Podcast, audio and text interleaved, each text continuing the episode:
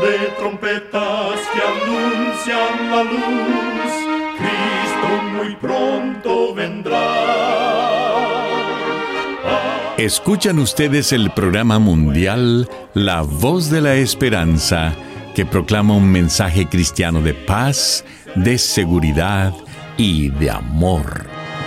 Cristo muy pronto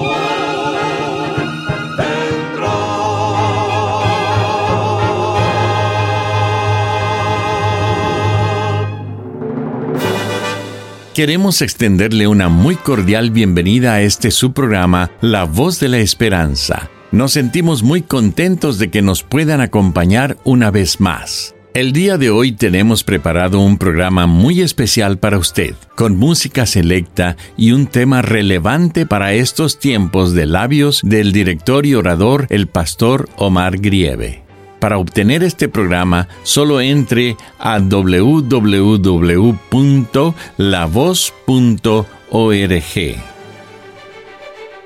Con gusto presentamos en estos momentos a nuestra nutricionista Nessie Pitao Grieve, quien tendrá su segmento Buena Salud. Su tema será Esteroles Vegetales. Un sabio consejo para cuidar tu salud y un secreto para balancear el colesterol de tu organismo es consumir esteroles vegetales o fitoesteroles. Estos son derivados de plantas que disminuyen la absorción intestinal del colesterol y ayudan a controlarlo. ¿Cómo? Los fitoesteroles tienen una estructura similar al colesterol, pero el organismo humano no puede absorberlos. De hecho, cuando estas sustancias son ingeridas, los fitoesteroles interfieren en la absorción del colesterol en el intestino humano, causando un descenso en las concentraciones de colesterol en la sangre. ¿Dónde encontramos los esteroles vegetales o fitoesteroles? En el aceite de girasol, el aceite de maíz y el de oliva, en el frijol soja, en las almendras y en los plátanos. Recuerda, Cuida tu salud y vivirás mucho mejor. Que Dios te bendiga. La voz de la esperanza te eleva el poder divino. Y ahora con ustedes, la voz de la esperanza en la palabra del pastor Omar Grieve. Su tema será Artistas para la Eternidad. Amados oyentes, cuando visité la iglesia de San Pedro en Vincoli, Roma, pude apreciar la majestuosa estatua de Moisés esculpida por Miguel Ángel, uno de los más grandes artistas de todos los tiempos. La estatua es su obra maestra y es tan real que se dice que cuando el gran Miguel Ángel terminó su tarea, retrocedió para contemplar por un momento su obra de arte. Y después avanzó, le golpeó la rodilla con su cincel y le ordenó, habla. La marca que dejó el cincel todavía se ve. Miguel Ángel tenía el talento de vislumbrar una estatua terminada al contemplar un simple trozo informe de mármol demostró su habilidad en cierta ocasión cuando tomó un segmento de mármol de Carrara que había sido descartado 40 años antes por el escultor Agostino di Duccio. A Agostino le pareció que esa pieza de mármol no valía nada. Incluso dejó en el bloque un terrible agujero, quedando la pieza prácticamente inutilizada pero Miguel Ángel esculpió en ella su famosa estatua de David. Al principio, Miguel Ángel hizo frente a un problema sumamente difícil. ¿Cómo transformaría la piedra sin forma en lo que él quería que llegara a ser? Pero al trabajar eficientemente, tornó ese trozo tosco y malogrado en el coloso imponente y vigoroso que quizás es la obra escultórica más popular de la historia del arte. Además de ser escultor, Miguel Ángel era pintor. De acuerdo con algunos entendidos, su principal título de gloria no fueron esculturas, sino los frescos de la capilla sixtina que describen la historia del Génesis desde la creación hasta el diluvio. La escritora Elena G. de White compara la obra de los padres al educar a sus hijos con la labor de los pintores y escultores. Y lo explica de este modo. Vuestra obra no consiste en pintar una forma hermosa en la tela, ni esculpir en el mármol, sino imprimir en el alma humana la imagen divina. La formación del carácter de un niño es responsabilidad de ambos padres y en especial de la madre. Por su intimidad con el niño durante los primeros meses de vida, ella tiene un privilegio muy exclusivo. Ninguna otra obra puede igualarse en importancia con la suya. La madre no tiene a semejanza del artista alguna hermosa figura que pintar en un lienzo, ni como escultor que cincelar en un pedazo de mármol. Su tarea es desarrollar con la ayuda de Dios los preceptos divinos en la tierna mente de sus niños. En los días de Jesús, era costumbre que las madres hebreas llevaran a sus hijos a los rabinos para que los bendijeran. No es sorprendente que poco antes de la Pascua las madres decidieron llevar a sus hijos a Jesús para que Él los bendijera. Cuando ellas se aproximaron a Jesús con sus niños, Él observó la reacción de los discípulos la forma como las trataron no era la que él esperaba. Las despidieron, diciéndoles que el maestro tenía cosas más importantes que hacer que bendecir a niños. Mas Jesús los reprendió, diciéndoles, Dejad a los niños venir a mí, y no se lo impidáis, porque de los tales es el reino de Dios. Marcos capítulo 10 versículo 14. Entonces tomó a los inocentes con ternura en sus brazos, puso las manos sobre ellos y los bendijo. Las madres quedaron consoladas, volvieron a sus casas fortalecidas y bendecidas por las palabras de Cristo Jesús.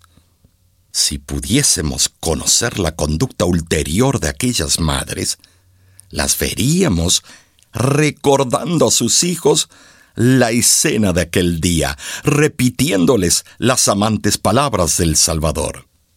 Veríamos también cuán a menudo en el curso de los años el recuerdo de aquellas palabras impidió que esos hijos se apartaran del camino del Señor.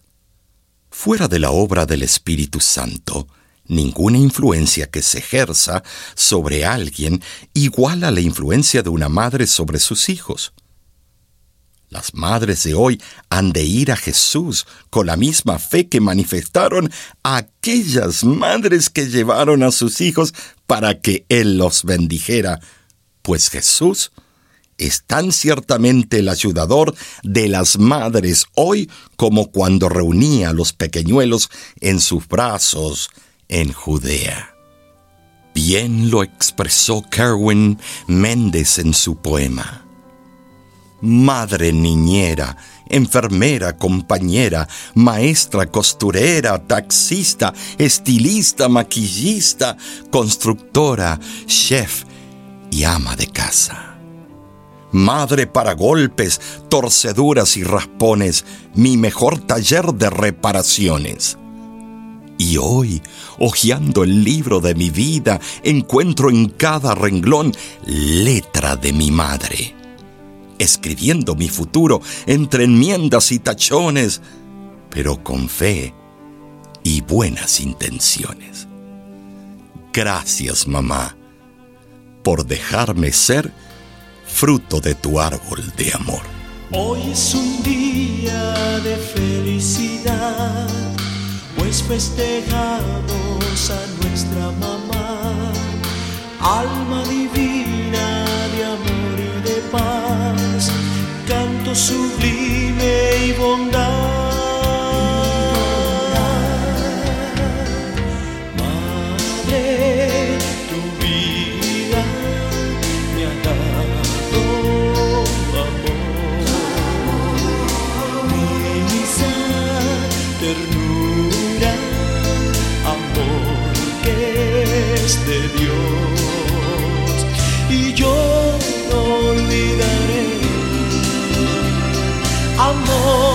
Siempre tendré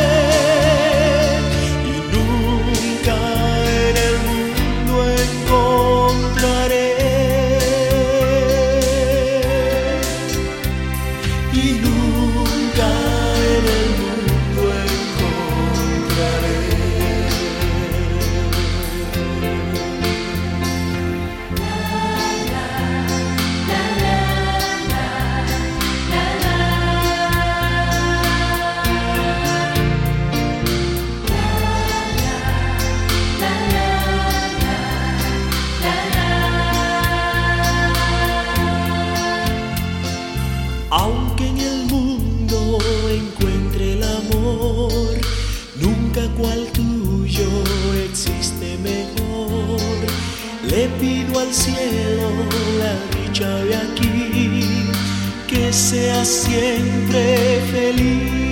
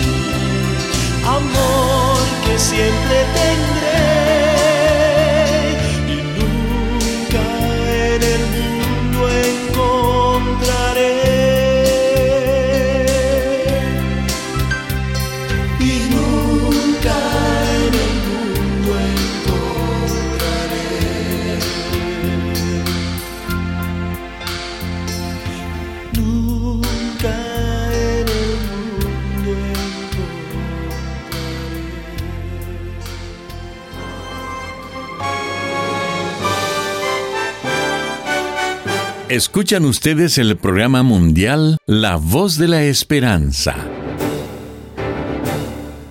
Agradecemos su sintonía el día de hoy. Esperamos de todo corazón que nuestro programa haya sido de bendición para usted.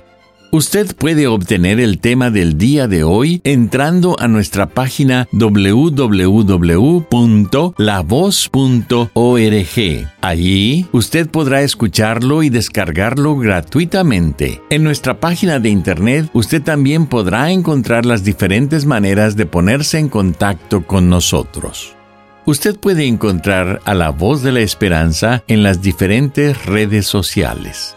En nuestro canal de YouTube usted encontrará programas de televisión, videos musicales y mucho más contenido que será de beneficio para su vida espiritual. Para suscribirse a nuestra página de YouTube, solo entre a www.youtube.com diagonal La Voz de la Esperanza. Muchísimas gracias, amigo, amiga oyente, por su atención.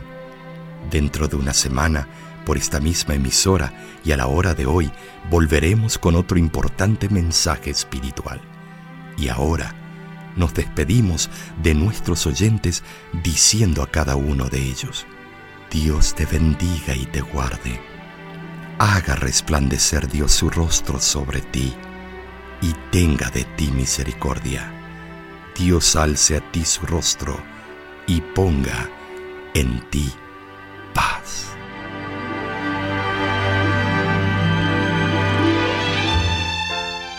Este programa se ha transmitido bajo el patrocinio de la Voz de la Esperanza y de sus amigos de la Iglesia Adventista.